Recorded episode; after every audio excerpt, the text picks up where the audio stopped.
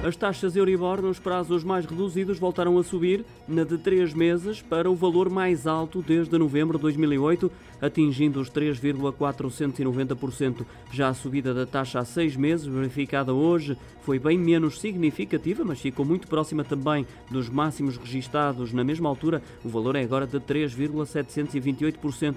Por fim, a taxa Euribor a 12 meses, que atualmente é mais utilizada em Portugal nos créditos à habitação com taxa variável, foi a única a manter o mesmo valor, que é de 3,875%, também esta abaixo dos máximos do final do ano 2008. As subidas nos prazos mais curtos acontecem depois de três sessões, nas quais se registaram descidas a 3, 6 e 12 meses.